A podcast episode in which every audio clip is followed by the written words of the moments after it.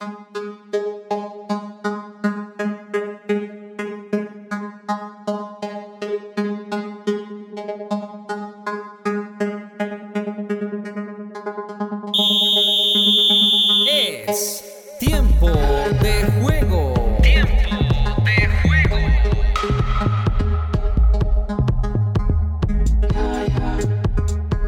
Bienvenidos a un programa más de tiempo de juego donde analizamos la actualidad deportiva de Colombia y el mundo. Es un gusto saludarlos, gracias por escucharnos y acá estamos como cada semana para traerles todo el análisis de lo que dejó el deporte eh, a nivel nacional y a nivel internacional. Y como siempre me acompaña Diego Sebastián Muñoz. Diego, ¿cómo ha estado? Estimado Luis Alberto, un cordial saludo para ti, para toda la audiencia de tiempo de juego. Como siempre preparados para llevarles la información del fin de semana en el mundo deportivo, fútbol colombiano, fútbol internacional, ciclismo, en fin, infinidad de deportes para llevarles a todos ustedes. Bueno, Sebastián, entonces arranquemos por nuestro fútbol porque eh, ya se están definiendo los ocho, ¿no? Los clasificados. Eh, bueno, hubo algunos contratiempos en cuanto a la fecha, pero hablemos de los resultados que dejó esta fecha número 19. 19, estimado Luis Alberto.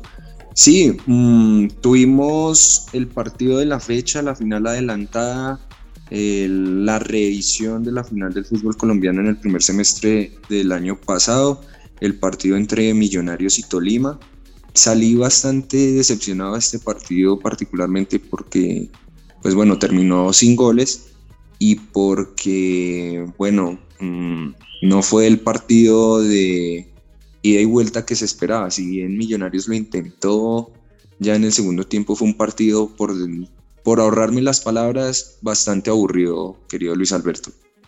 No, y, hay que entenderlo, ¿no, Sebastián? Hay que entenderlo, ¿por qué? Porque de todas maneras eh, ya están dos equipos que están clasificados, ya pensando en los coragulares finales, Tolima además pensando en la Copa Libertadores, o sea que exigirle a un equipo o a dos equipos que ya están clasificados que nos den un partido, un clásico, un buen eh, espectáculo, es difícil, sobre todo teniendo en cuenta que ya están pensando en la otra ronda. Es que ya hay muchos partidos que se están jugando de relleno, lo que se teme en los torneos largos y que ahora está pasando en los torneos cortos. Sí, un duelo que mostró un poco ya el desgaste físico, sobre todo el Tolima, que ya en el segundo tiempo se le vio un poco mermado luego de la actividad a mitad de semana por Copa Libertadores.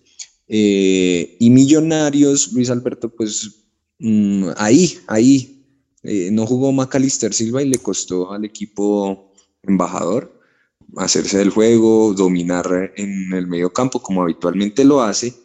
Y le tengo este dato, Luis Alberto, sobre los partidos entre Tolima y Millonarios. Mm, lo aporta el periodista Julián Capera de ESPN. El Deportes Tolima completó 13 partidos sin perder ante Millonarios por liga, 6 empates y 6 eh, victorias y 7 empates. La última vez que perdió ya hace más de 5 años, el 23 de febrero de 2017. Entonces el Deportes Tolima se está consolidando como el padre de varios equipos grandes del fútbol colombiano, como lo es Millonarios y como lo es Atlético Nacional, ¿no, Luis Alberto? Y no solo esos datos reflejan que en el todos contra todos le gana, sino también una final, ¿no? Le ganó una final precisamente a Millonarios el año pasado. Entonces Tolima, Tolima se ha vuelto un equipo con historia, un equipo grande que hace mucho está disputando finales y que el año pasado tuvo un campeonato, ahora está jugando Copa Libertadores, o sea, Tolima no es un aparecido de la noche a la mañana, ¿no? Eh, se está consolidando como un equipo que complica a los grandes y que sabe jugar instancias definitivas. Las dos estrellas en los últimos cinco años lo confirman y eh, está aprendiendo a, jugar Copa Libertadores, ¿no? Ya eh, está ahí luchando por clasificar en su grupo. Entonces es una notable labor que inició precisamente Alberto Gamero y que es heredado de Hernán Torres, quien pues le ha dado también una forma al equipo. Bueno, y hablemos de los otros resultados. Eh, ¿Qué pasó con Nacional? Atlético Nacional empató el pasado viernes mm, frente al Deportivo Pereira en condición de local. Mm, uno por uno fue el resultado final del el Verdolaga frente al Matecaña. Eh, estamos viendo que se está desinflando el equipo verde de la montaña, porque pues eh, en su momento estaban peleando la punta Tolima Millonarios y Nacional, ahorita ya se encuentra a tres puntos, no conoce la victoria hace tres partidos y mm, eh, le está costando definitivamente, como lo habíamos dicho en ediciones anteriores, el hecho de no tener un cuerpo técnico consolidado y el interinato de, de Hernán Darío Herrera, que si bien al principio pareció adaptarse al, al equipo, ya últimamente pues ya no le está caminando como lo esperaba el equipo nacional y frente al Deportivo Pereira se le vio bastante limitado en cuanto a generación de juego, si bien están sancionados Dorlan Pavón y Giovanni Moreno, Mm, Harlan Barrera asumió como la, la batuta del equipo y le costó. Le costó. Y vimos em, a John Duque, el exjugador de Millonarios, por fin de titular en Atlético Nacional. No jugó bien, se fue reemplazado en el segundo tiempo. Y el Deportivo Pereira jugó un partido bastante inteligente. De hecho, casi se lleva el, el partido porque iniciaron ganando desde el minuto 13 con gol de Ramírez y Barrera finalmente empató al minuto 52. Entonces el Deportivo Pereira complicó a bastantes grandes durante el semestre. Recuerdo que le ganó a Independiente Santa Fe, ahorita le ganó al, al Atlético Nacional, le había ganado en su momento a Millonarios. Entonces Pereira se agranda frente a los grandes, le cuesta un poco más frente a los equipos más chicos del país. Sí, y, lo que hablábamos, ¿no? Ojo con Atlético Nacional porque se puede desinflar en las finales y eso es lo que la hinchada viene reclamando desde hace bastante tiempo, donde llegan líderes o ocupando los primeros puestos del todos contra todos, pero después en los corangulares desinfla y es un equipo que no llena las expectativas que debería llenar para su hinchada, ¿no? Hablemos de Santa Fe, Sebastián, ¿qué pasó con Santa Fe frente al Cali, frente a un equipo suplente del Cali? Santa Fe, en cambio, sí muy preocupado por la clasificación entre los ocho.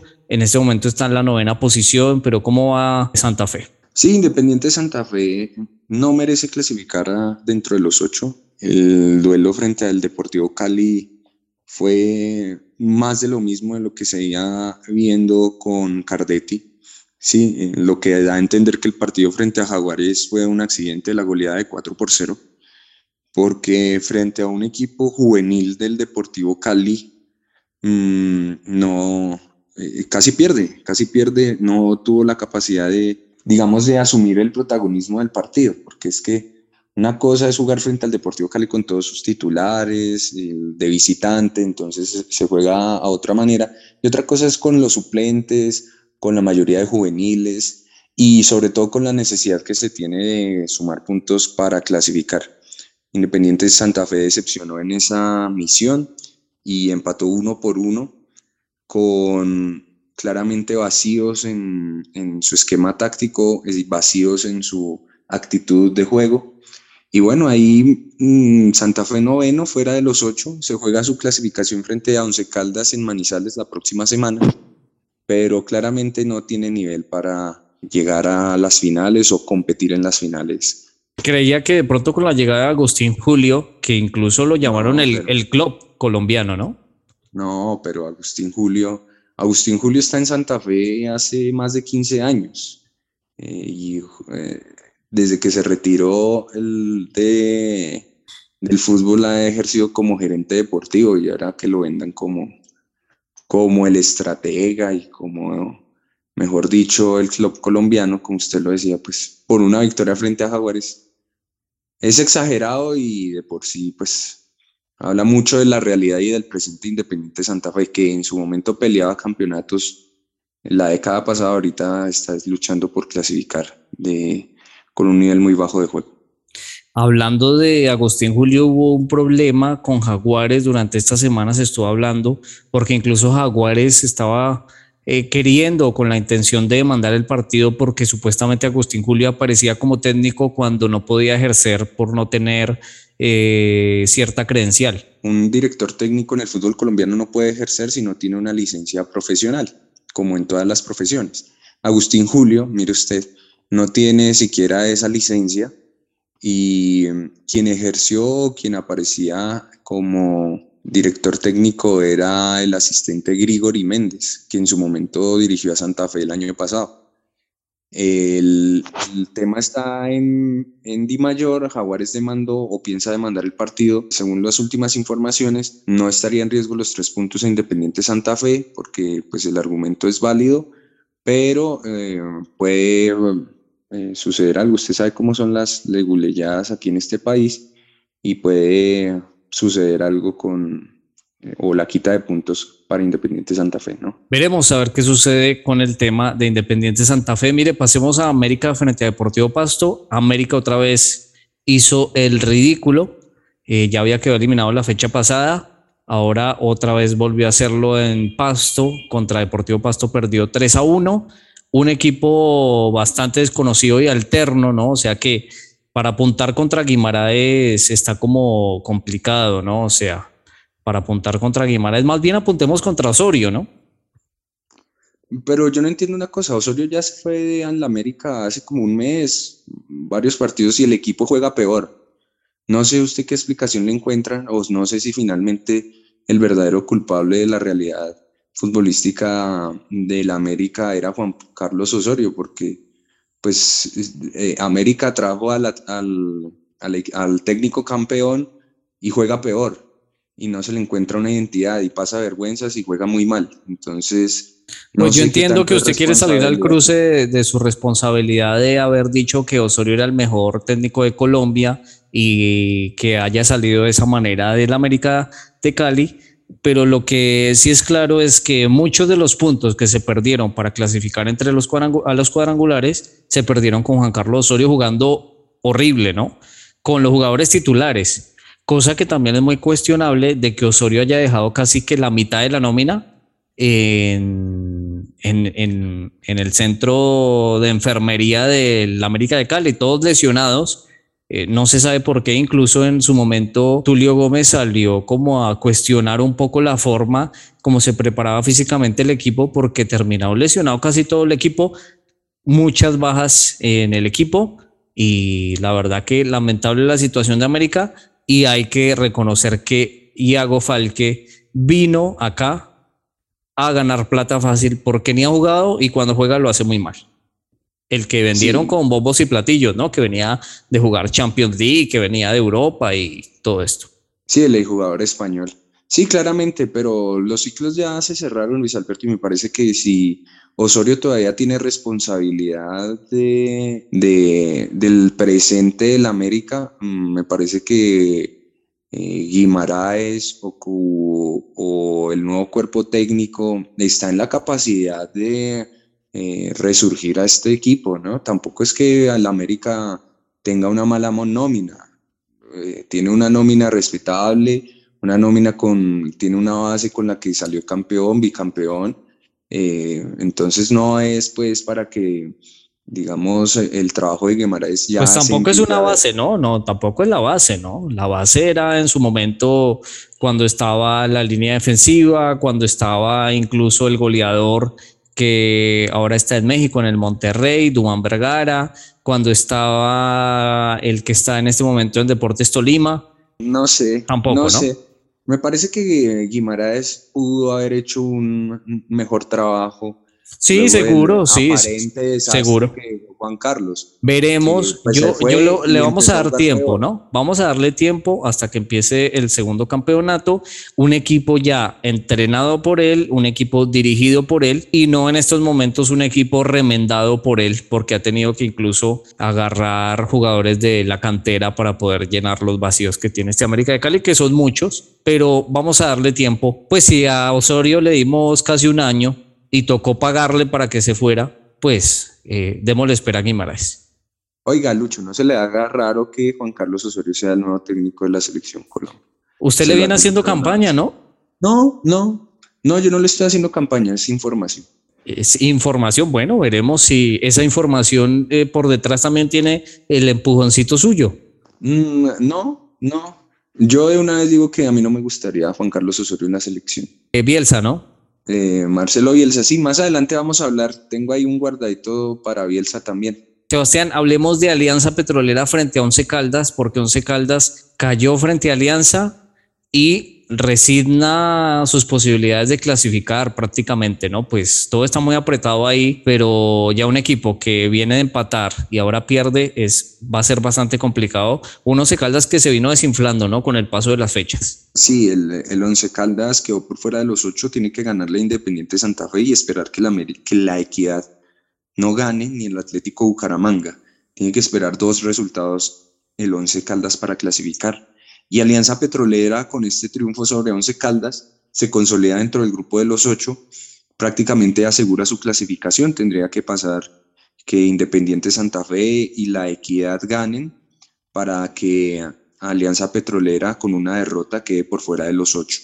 Si le parece, Luis Alberto, hablemos de los ocho clasificados en este momento, que son el Deportes Tolima, Millonarios, Atlético Nacional, Atlético Junior, Independiente Medellín, Envigado, Alianza Petrolera y La Equidad. Estos serían los ocho equipos que disputarían la estrella de mitad de año. El todos contra todos va a ser eh, como cuadrangulares normales, ¿no? No van a ser cruces. Exactamente, playoffs, grupos de cuatro cuadrangulares, seis fechas, el mejor de cada cuadrangular clasifica a la final, ida y vuelta para determinar el campeón. Me imagino que a mitad de año sí habrá esos cruces que se hacían, ¿no? Eh, cuartos de final, eh, semifinales y final.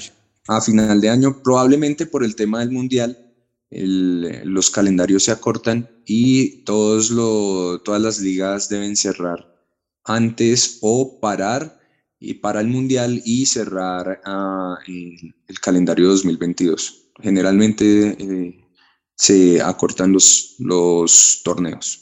Hablemos de un clasificado que sorprendió a Envigado, que le ganó 1-0 Águilas Doradas, selló su clasificación y ahí va un Envigado con puros jovencitos, ¿no? Sí, con, eh, vea usted, con el eh, Yasser Asprilla, que se perfilaba como la nueva figura del fútbol colombiano.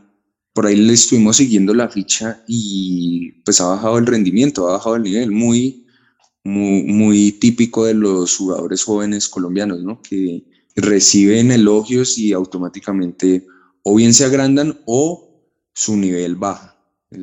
si bien ya se está siendo titular en el Envigado, pues no ha tenido grandes presentaciones en el, en el equipo naranja.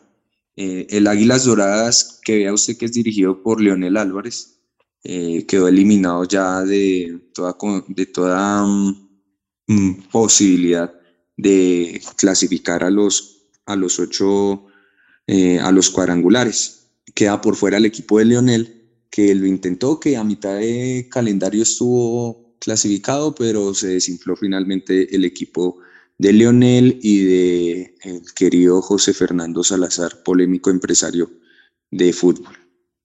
Bueno, entonces lo que quiere decir que la próxima semana ya tendremos los ocho clasificados. Sebastián, pasemos a chequeo bar.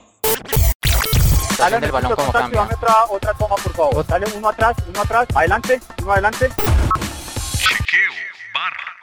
Bueno, en Chequeo Bar, como saben, analizamos lo bueno y lo malo de la jornada. En cuanto al deporte, nuestro bar trata de dilucidar qué es lo bueno, qué es lo malo, qué se sanciona o qué no. Sebastián, vamos a empezar por lo malo. Sí, señor, porque um, este fin de semana hubo un nuevo episodio vergonzoso en el fútbol profesional colombiano, de los que ya nos estamos acostumbrando, ¿no? El partido entre Jaguares y, e Independiente Medellín, que se debió disputar en la noche del sábado pasado, tuvo la particular, la particular escena de que no se presentó el Independiente Medellín. Eh, ¿Por qué? Pues bueno, en la situación de orden público que se está presentando en la región de Córdoba con el tema del paro armado, el, equipo poderoso de la montaña, el Independiente Medellín finalmente no viaja a Montería y el partido se programa y se da inicio para um, que se juegue normalmente, dándole la victoria por supuesto al Jaguares de Córdoba 3 por 0, eh, victoria por W. El Independiente de Medellín solicitó el aplazamiento del partido, obviamente, para que pues eh, no, eh, correr riesgo los jugadores, el cuerpo técnico y sobre todo los hinchas que se desplazan vía terrestre a la ciudad de Montería. La Di Mayor hizo oídos sordos a la solicitud del, par, del, del Medellín y dio la orden de que se jugara el partido. Incluso el canal oficial del fútbol colombiano transmitió sin problemas y eh, se suma a este episodio a al listado que ya conocemos, el tema de Unión Magdalena Llaneros. Recuerda usted el año pasado el partido de Boyacá Chico contra Águilas Doradas, que jugaron con siete jugadores. Bueno, todos unos sucesos particulares, eh, casi ridículos que suceden en nuestro fútbol y el que nosotros finalmente pues solamente tristemente podemos opinar porque digamos hasta los propios directivos aplauden estos sucesos y no va a pasar absolutamente nada con esto. Eso es lo más triste, Luis Alberto, que pues por más de que sucedan este, este tipo de hechos, no va a pasar nada, no hay correcciones y pues el fútbol y el espectáculo debe continuar, ¿no? Esa es la orden de los dirigentes de la de Mayor. Sí, y pues como usted ha dicho, ¿no? O sea, si uno quiere ver cambios, pues entonces no veamos fútbol o compremos ciertos derechos. Esa ha sido como la forma suya de mantener eh, las cosas como están, ¿no? Pero dígame, Luis Alberto, ¿qué podemos hacer frente a este ridículo de Jaguares frente a Medellín? Usted y yo, ¿qué más podemos hacer aparte de denunciar e informar en tiempo de juego? Dígame. No, pero es que según usted ni siquiera la Federación Colombiana de Fútbol se le podía denunciar cuando los periodistas quisieron acudir allí y enfrentar a Yesurún y preguntarle cosas, usted defendió a Yesurún y defendió a la Federación Colombiana de Fútbol. En este momento, me imagino que también defenderá a la de mayor como suele hacerlo. Y es que acaso con dos o tres preguntas se va a solucionar, va a resolverse el tema de orden público, se va a resolver el tema de llaneros, se va a resolver el tema del partido de Jaguares. El hecho de que nosotros hagamos dos o tres preguntas, eso ya, eh, mejor dicho, es la solución. Pero marca que nos interesa el tema y que nos interesa el problema y no que como no nos dejan preguntar, como no, pues defendemos entonces al, a los miembros de la Federación Colombiana de Fútbol. Es una actitud bastante eh, controversial, por, por lo menos.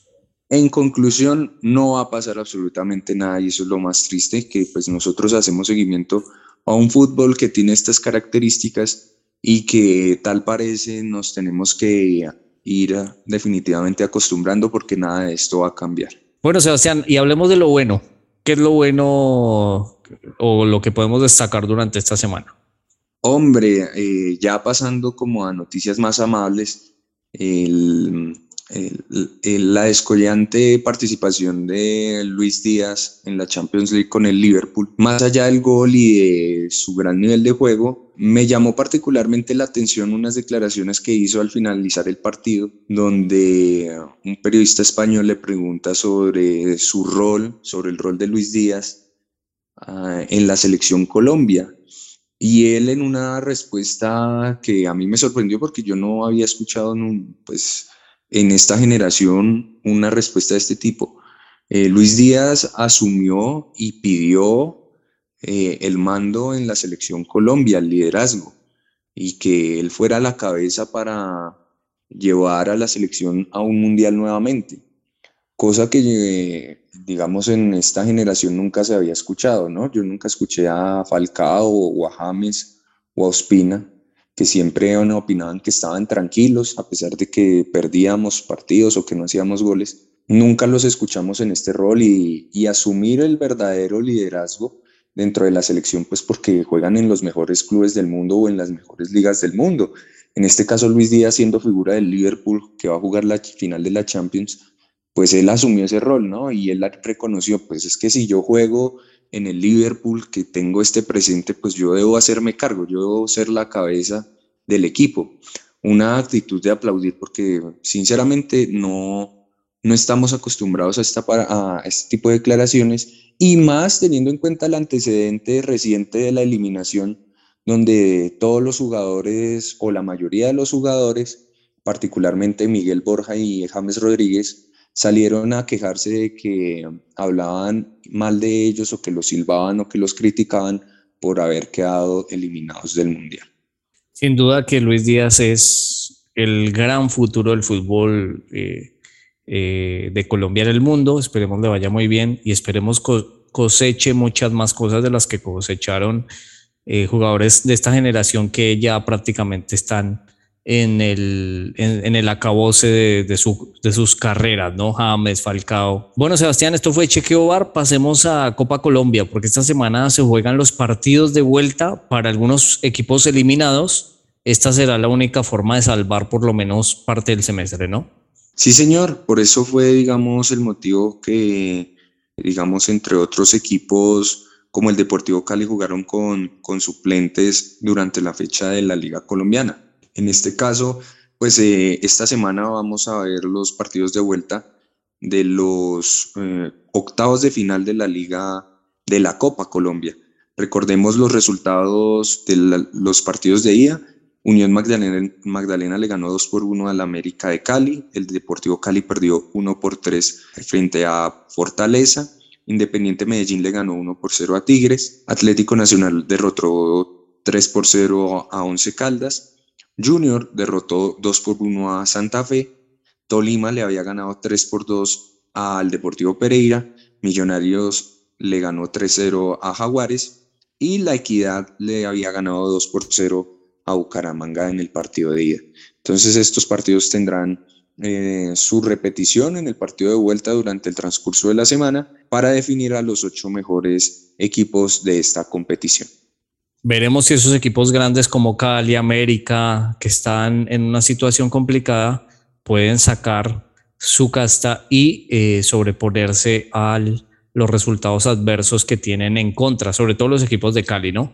Bueno, Sebastián, ahora hablemos de la Copa Libertadores y la Copa Sudamericana, eh, competiciones donde los equipos colombianos todavía siguen vivos a estas alturas, un milagro. Así que, ¿cómo les fue esta semana a los equipos colombianos? Sí, el Deportes Tolima le ganó el miércoles pasado en condición de local a Independiente del Valle en un partido muy agónico y muy emocionante. Estuvo bastante bueno ese partido del Tolima porque no quería entrar esa pelota y ya lo último de manera agónica el Tolima pudo conseguir la victoria que le da vida en el grupo de la Copa Libertadores que conforma con Atlético Mineiro, Independiente del Valle y América Mineiro. En este momento el Tolima es segundo en su grupo con siete unidades, un punto menos que el líder Atlético Mineiro y dos más que el tercero Independiente del Valle. Entonces, le está yendo bien al Tolima. Recordemos que el Tolima se armó para pelear la Copa Libertadores o por lo menos para hacer un buen, un buen papel. Y por el momento no ha decepcionado. Esperemos que logre la clasificación a segunda ronda. Por otra parte, el Deportivo Cali, el actual campeón del fútbol colombiano, desaprovechó la oportunidad de ganarle a Corinthians también en el transcurso de la semana pasada. Tuvo la posibilidad de llevarse el partido con un penalti que le pitaron a favor, pero que infortunadamente Teo Gutiérrez desperdició y no permitió que fuera la victoria del Deportivo Cali. El Cali es tercero en su grupo que comparte con Corinthians, que es el líder con siete unidades, segundo es Boca Juniors con seis, tercero el Deportivo Cali con cinco y cuarto el Algois Rey de Bolivia con cuatro. Todos vivos en ese grupo. Exactamente. Para adicionar eh, un comentario al Boca Juniors de Argentina, le regalaron un penalti eh, frente al Algo Rey, ¿no? Eh, ese penalti le sirvió para ganar finalmente en su visita a La Paz una jugada fortuita donde el arquero se queda con el balón, el jugador se tropieza eh, producto de que el, arquero se queda con el balón y el árbitro decide mm, cobrar penal. Recordemos que en estas competiciones pues los equipos poderosos del continente son ampliamente favorecidos más allá de que haya varón. Y como no hay, pues mucho mejor, ¿no? Claramente. Pues recordemos que el Boca Juniors tuvo en su historial de eh, victorias de Copa Libertadores, tuvo dos grandes protagonistas fuera de su equipo, ¿no? Que eran los árbitros, el colombiano Oscar Julián Ruiz y el paraguayo Carlos Amarilla, que eran dos, dos eh, árbitros de la nómina, decían. Y siempre que jugaban con estos árbitros, pues eran favorecidos eh, para, por penales, por expulsiones, por ser localistas. Entonces es nada de extrañar que pues al Boca Juniors le ayuden en la Copa Libertadores. Hablemos de los equipos colombianos en Sudamericana. Sí, porque esta semana hubo, revés para los equipos colombianos. No fue el mejor, eh, la mejor semana porque el Independiente Medellín perdió contra el 9 de octubre de Ecuador. Y pues perdió las oportunidades de quedarse de, como líder en el grupo que actualmente lidera Guavireña de Paraguay, junto a Internacional de Porto Alegre con seis unidades. Independiente de Medellín, si bien es tercero con cuatro unidades, es decir, a dos unidades del líder, pues perdió las chances de quedar líder. Luego de la derrota frente a un equipo ecuatoriano que es el último de la tabla de posiciones en el fútbol ecuatoriano, estaba furiosa la hinchada del Medellín por el partido que jugó el equipo durante la semana.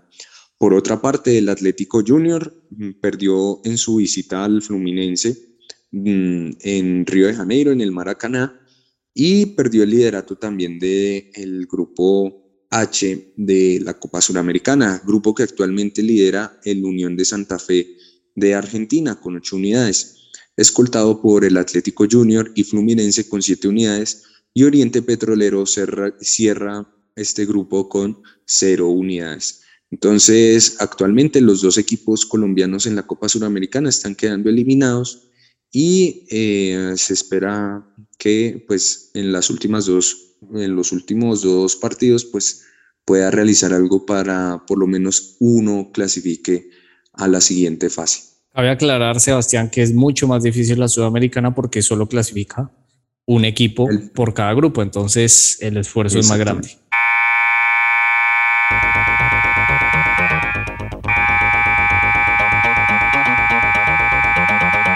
Tiempo fuera.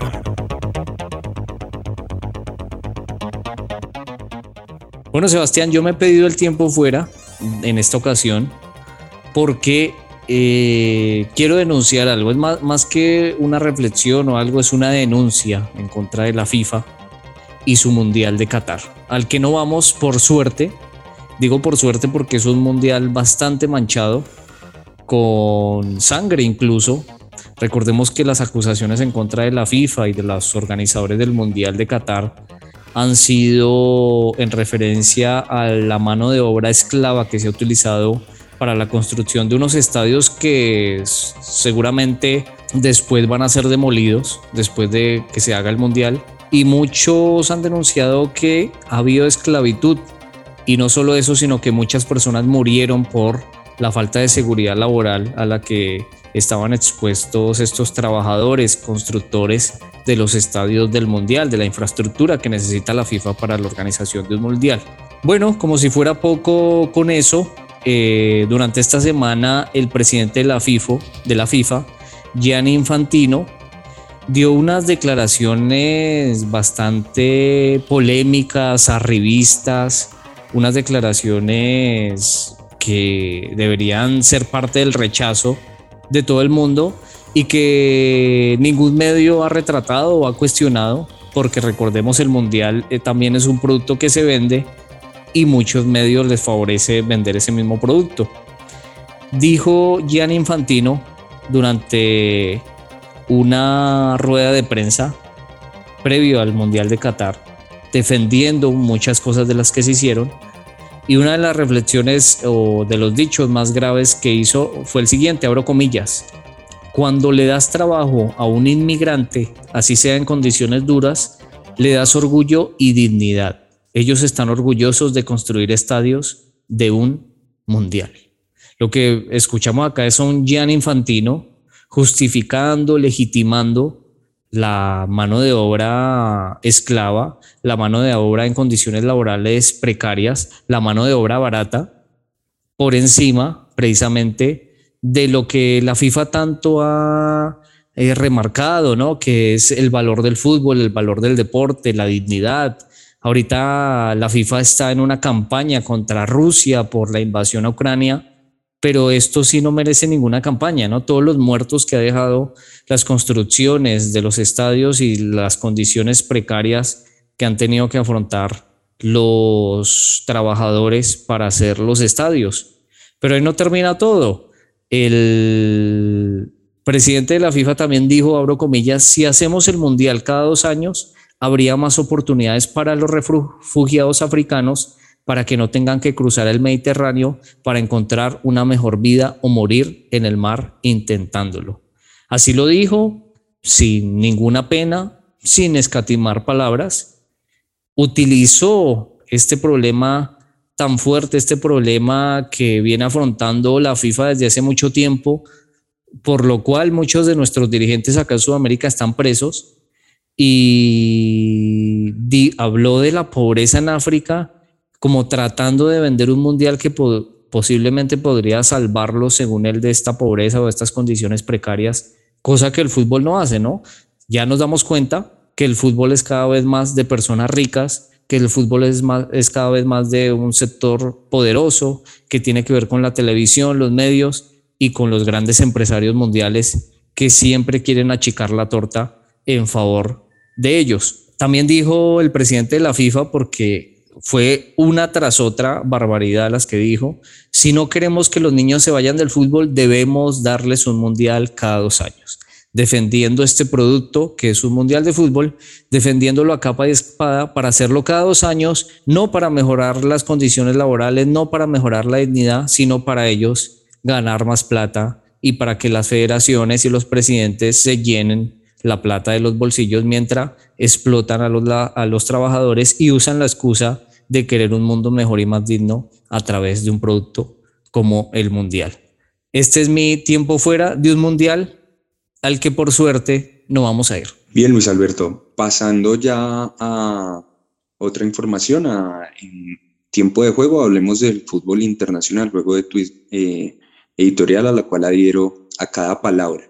En la liga inglesa, el Liverpool empató uno por uno con el Tottenham y se alejó de sus posibilidades de quedar campeón de la Premier, ya que el Manchester City goleó sin piedad 5 por 0 al Newcastle y prácticamente se está asegurando la corona en la Premier League. Como nota, digamos, eh, oscura de la jornada, otra vez se lesionó Jerry Mina, tercera lesión de la temporada, ya son más de 40, más de 70 partidos los que se ha perdido Jerry Mina por lesión desde que llegó al Everton en 2018. Ha estado prácticamente la mitad del tiempo por fuera de la actividad debido a sus lesiones, un tema crónico que se, está, se viene presentando no solamente en Jerry Mina, sino en la gran mayoría de jugadores colombianos que juegan en la élite. Y jugando bien, eh, ¿no? Porque Lampard lo ha tenido muy en cuenta, siempre incluso trata de colocarlo cuando ve que ya está recuperado, pero las lesiones le han jugado una mala pasada, incluso salvó un balón ya entrando al arco, salvó un gol del Leicester que podría haber determinado eh, gran parte de lo que fue el partido después. Exactamente. E, en cuanto al descenso en Inglaterra, pues ya habíamos informado que el Norwich y el Watford del Cucho Hernández descendieron a la segunda categoría y está por definirse el tercer mm, equipo que va a descender, que se va a definir entre el Leeds United, el Burnley y el Everton. Leeds United, que fue dirigido por Marcelo Bielsa en su momento, y que, pues bueno, en esta ocasión, en esta temporada, está sufriendo el Leeds para mantener la categoría. Iba a hacer algún comentario de Marcelo Bielsa, Luis Alberto, pero me lo guardo en caso de que empiece a sonar nuevamente para la selección Colombia. Bueno, eh, puede decir igual todo lo que quiera del, del Leeds y de Bielsa, un Leeds que supo ser un, equipo poderoso. Después vamos a hablar de eso. Hablemos de la Liga Española porque Atlético no le quiso hacer el pasillo al Real Madrid. Los periodistas madridistas estaban súper fastidiosos con el tema del pasillo, incluso llegaron a preguntarle en la semana a Pep Guardiola si le iban a hacer el pasillo de honor, ese pasillo que hacen y, mientras sale el equipo y lo aplaude. algo lamentable del periodismo madridista que Guardiola dijo, o sea, no lo vamos a hacer porque no nos corresponde, no somos parte de la liga. Y el Atlético de Madrid tampoco lo quiso hacer. Y lo único que hizo para homenajear este campeonato del Real Madrid fue ganarlo 1-0, ¿no? Sí, un Simeone polémico, pues el, tema del pasillo es una tradición en España. Se lo han hecho incluso al mismo Atlético de Madrid, al Barcelona, pero por este tema de la rivalidad, Simeone eh, dijo que en el fútbol argentino no se hacía el pasillo al campeón cosa que es falsa porque eh, al River Plate y al Boca Juniors le hacen el pasillo cuando ah, sale campeón.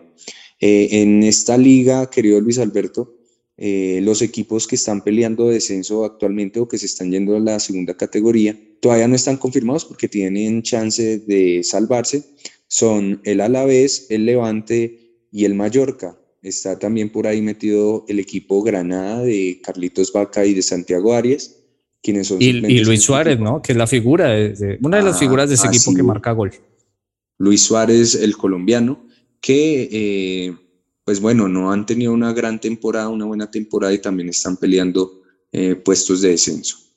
Bueno, y ya en Italia el liderato está ahí, ¿no? Está ahí en la lucha entre el Milan y el Inter como nunca antes. Sí, señor, el Milan con oportunidad de ser campeón luego de una década Recordemos que en la última década el dominio fue de la Juve y el último año por el Inter de Milán, que fue campeón. Eh, en esta ocasión está el Milán liderando, el Inter es escolta a dos unidades, quedan seis puntos en juego.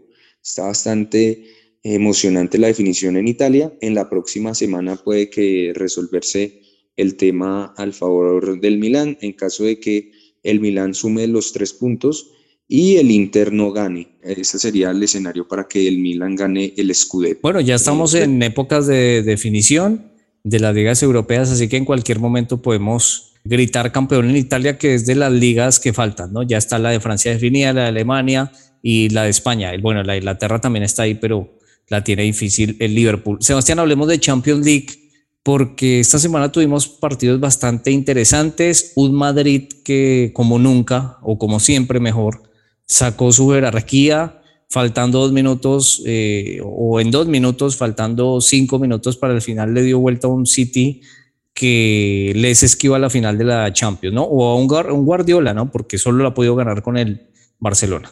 Sí, un Madrid que a pura jerarquía, a pura grandeza, a pura mística, no sabemos. Realmente es inexplicable que en dos minutos el Real Madrid haya remontado ese partido histórico. Y tampoco se puede entender cómo el Manchester City no pudo definir la serie porque tuvo oportunidades tanto en el duelo de ida como el partido de vuelta. Mm, Ahí me quedo con una frase suya que incluso estuvimos hablando en la semana y usted dijo, la grandeza no se compra con dinero.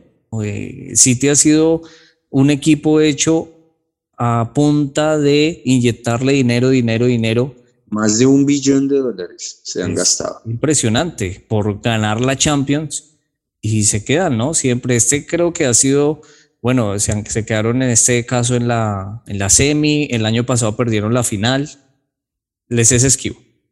Sí, sí, y eh, la cara de Guardiola, ¿no? La cara de Guardiola eh, no, no lo podía creer, era inexplicable realmente qué es lo que estaba sucediendo en la cancha del Bernabéu, donde eh, suceden cosas, pero más que todo, más allá de que es el equipo, yo creo que son los jugadores. Estos jugadores son, eh, tienen un temperamento y una calidad indiscutible. Entonces, porque recordemos que el Real Madrid tuvo una época donde perdía con el Barcelona hace 10 años, cuando el Barcelona dominaba perdía y no clasificaba a la final y hasta recién cuando llegó Ancelotti fue que empezó a ganar de nuevo la Champions. Entonces yo creo que es más asociado frente a es más asociado a los jugadores, a, la estirpe que tiene Luka Modric, Toni Kroos, Casemiro, Benzema, el mismo Courtois, que inyectan una jerarquía al equipo y una como una experiencia que no, que no se puede explicar desde el punto de vista técnico. Bueno, y el Liverpool tenemos a un jugador colombiano en la final de la Champions League. Pesó mal, ¿no? El Liverpool incluso le empataron la serie. Ya el Villarreal en el primer tiempo iba ganando 2 a 0, pero el Liverpool terminó dándole vuelta. Sí, Klopp se puso a inventar y dejó a Luis, Luisito Díaz en, en el banco. Lo puso a Diogo Jota, que no hizo nada en el primer tiempo. Puso a Luis Díaz y el Liverpool eh, pues se ordenó y remontó el partido y fue, pues respondió a la expectativa de, de que debía clasificar. Gran final, ¿no? Dos equipos históricos, Real Madrid-Liverpool. Se repite la edición de la final del 2018 esa final que gana el Real Madrid 3 por 1. Eh, recordemos que fue el partido donde el arquero Carius, el alemán, regala dos goles y que prácticamente le regaló el, la Champions al Real Madrid. Veremos qué pasa en, este, en esta final. Por supuesto, le vamos a hacer fuerza a Luisito Díaz. Esperemos no mufarlo con miras a que le vaya bien y que pueda destacarse en la final. Esperemos haga gol como lo hizo el fin de semana en el triunfo contra, eh, perdón, en el empate agónico contra el Tottenham. Bueno, Sebastián, hablemos de la Europa League porque también está emocionante, buenos partidos. El Rangers eliminó al Leipzig de Alemania, le ganó 3 a 1 con contundencia. Un equipo que no está Alfredo Morelos porque está lesionado, pero un Frankfurt también muy bien, que derrotó 1-0 al West Ham con gol de Rafael Santos Borré. Eh, algunos periodistas colombianos titularon la final colombiana. Eh, bueno, están solo dos jugadores, eh, uno por cada equipo. Morelos no se sabe si va a jugar la final. Borré ya se adaptó al fútbol alemán y ya empieza a ser figura como lo era en River Plate. oiga, este Frankfurt muy emocionante la hinchada, ¿no? hubo invasión de terreno de parte de los hinchas celebrando. Un equipo o con una hinchada, usted lo decía también en la semana, muy apasionada, muy eh, como latina, ¿no? Con esa tradición de eh, no tan europeo, no tan solemne, sino más eh, sanguíneo, más emocional, más del cántico, del mensaje, de eh, apoyar y pues el Frankfurt no es un equipo grande de Alemania porque nunca o digamos no está dentro de los primeros lugares de la Bundesliga, pero en esta ocasión en la Europa League supo destacarse y de qué manera, eh, querido Luis Alberto. Destacable lo del Frankfurt que incluso muchos dijeron que jugó de local frente al Barcelona en aquella disputa por los cuartos de final donde eliminaron al Barcelona, eh, incluso le ganaron en el Camp Nou. Bueno, hablemos de la Conference League, que es Conference League, que es la liga que se inventaron este año, ¿no? Para tener a otros grandes y vaya grandes que, hay, ¿no? En esa liga donde también es protagonista un colombiano. Sí, porque el Feyenoord eh, de Luis Sinisterra eliminó al Olympique Marsella de Jorge Sampaoli, el técnico argentino, y llegó a la final de la Conference League, tercer campeonato en nivel de, Europa, jugará frente a la Roma, que eliminó al Leicester de Inglaterra. Particular la Roma dirigida por José Mourinho, que eh, lloró mm, eh, luego de la clasificación de la Roma. Es el primer técnico que eh, llega a la final de tres competiciones europeas con diferentes equipos había llegado a la final de la Champions con el Porto y con el Inter, había llegado a la final de la Europa League con el Manchester United y con el Porto, y en esta ocasión llega a la Conference League con la Roma. Entonces, eh, Mourinho sigue dando de qué hablar, más allá de que ya está quedando un poco, o ya no figura dentro de los primeros planos internacionales. Bueno, Sebastián, y pasemos al dato de la semana con nuestra sección, el datáfono. El datáfono.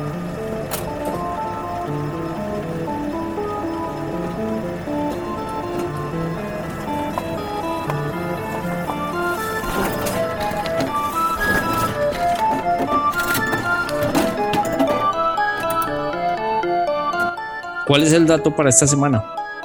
Bueno, Luisito Díaz nuevamente va a ser aquí protagonista de nuestro programa, el mejor futbolista colombiano de la actualidad porque eh, va a ser el cuarto colombiano en la final de la UEFA Champions League y muy probable de que sea el que más minutos dispute si no hay una lesión de aquí a la final. ¿Por qué? Porque eh, en su momento Iván Ramiro Córdoba y James Rodríguez integraron los planteles del Inter del Milán y el Real Madrid respectivamente, pero no jugaron las finales en las que participaron. Eh, Iván Córdoba estuvo en el Inter que salió campeón en la final de 2010 frente al Bayern Múnich 2 por 0, no jugó un solo minuto, y James Rodríguez fue suplente en el Real Madrid en la final de Milán frente al Atlético de Madrid, en la final de Cardiff que se jugó en, frente a la Juventus y eh, no jugó y no estuvo en el banco de suplentes en la final de Kiev frente a el Liverpool. Juan Guillermo Cuadrado había sido el único colombiano que jugó una final de la Champions League, pero con tan mala fortuna de que salió expulsado a los 10 minutos de que había ingresado en la final del 2017 entre Juventus y el Real Madrid.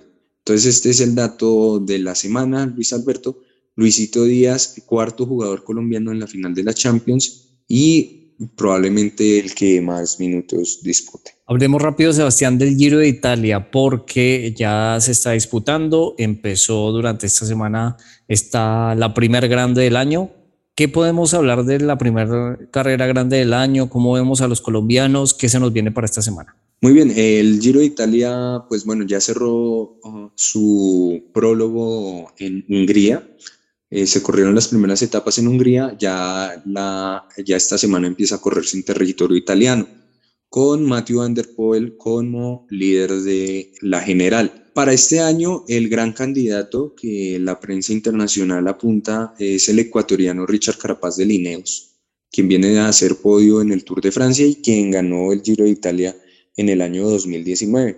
Se espera de que sea el, el principal candidato y van a rivalizar con él los, el británico Simon Yates, que recordemos le disputó el Giro de Italia el año pasado a Egan Bernal, Miguel Ángel López, que me parece que este año no tiene excusas para eh, disputar el podio eh, de esta grande, ya pues después de su escándalo en el Movistar y todo el tema que conocimos el año pasado, está de regreso en el Astana y le dieron la capitanía del equipo. Entonces ya no va a tener excusas Miguel Ángel, esperemos de que responda a las expectativas. También está Tom Dumoulin, que fue el campeón del año 2017. Recordemos que en ese giro Dumoulin derrota a Nairo en la contrarreloj final eh, y se queda con la camiseta rosada. Eh, Richie Port, quien fue podio en el Tour de Francia 2020, y Joao Almeida, que, fue, eh, que es una de las nuevas figuras del ciclismo internacional, también es candidato a quedarse. Eh, para que se agenden, queridos oyentes, el martes hay llegada en alto y el próximo domingo es una de las etapas reina del Giro. Entonces, para que estemos atentos al protagonismo de los ciclistas colombianos. Bueno, y también vamos a hablar de buenas noticias para Colombia porque Colombia quedó subcampeona en los Juegos Suramericanos de la Juventud que se desarrollaron en Rosario, Argentina.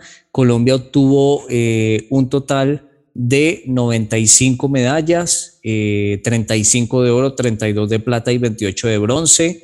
Colombia tuvo participación en 24 de las 26 disciplinas con las que contaban estas justas y la gimnasia fue el fuerte del elenco nacional. Consiguió siete medallas de oro, eh, así que gran actuación de eh, esta, delegación colombiana.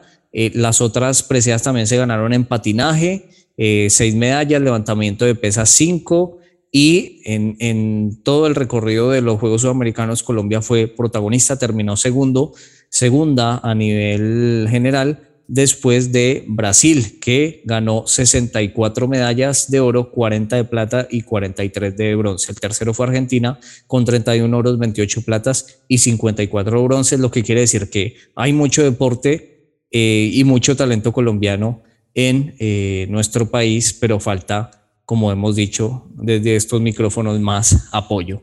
Sebastián, NBA, ¿cómo van los playoffs? Sí, se están jugando los playoffs bastante parejos, los duelos que anunciamos la semana pasada. Eh, los Suns de Phoenix están empatando 2 por 2 la serie con los Mavericks de Dallas. Los Warriors están ganándole 2 por 1 a los Grizzlies de Memphis. Los Heat y los Sixers de Filadelfia empatan su serie 2 por 2 y los Bucks de Milwaukee, los actuales campeones, derrotan 2 por 1 a los Celtics parcialmente. Recordemos que clasifican eh, los equipos que ganen los, los primeros cuatro partidos. Entonces, todavía no se perfila eh, un gran dominador, sino que más bien ha estado pareja la cuestión en la definición de la NBA. Una definición de NBA que tiene eh, precisamente como sorpresa la ausencia de los Lakers, ¿no? Sí, el equipo poderoso de eh, la NBA quedó por fuera con el mejor jugador de la NBA, que es LeBron James, ¿no? Eso como nota de color. Luis Alberto, em, hablemos de Fórmula 1 porque pues, se corrió el Gran Premio de Miami en medio de grandes figuras internacionales como Michael Jordan, David Beckham, Tom Brady. ¿No estaba eh, James por allá? Que James estuvo por ahí en un partido de NBA. No sé si de pronto de una vez aprovechó y fue a ver Fórmula 1. No lo enfocaron las cámaras, pero quién sabe si de pronto estuvo por allá.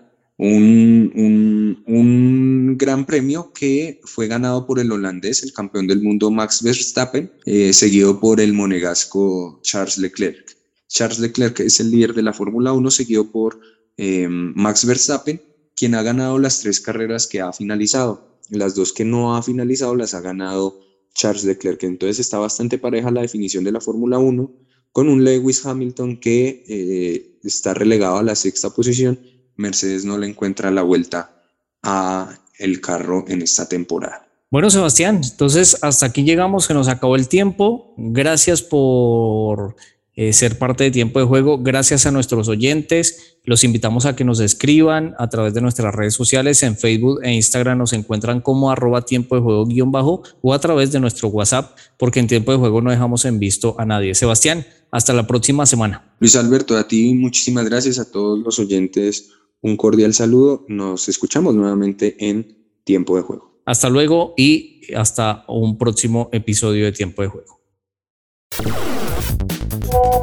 En tiempo de juego no dejamos en visto a nadie. Por eso puedes participar enviando tu opinión o información deportiva al WhatsApp 300 599 9272. 300 599 9272.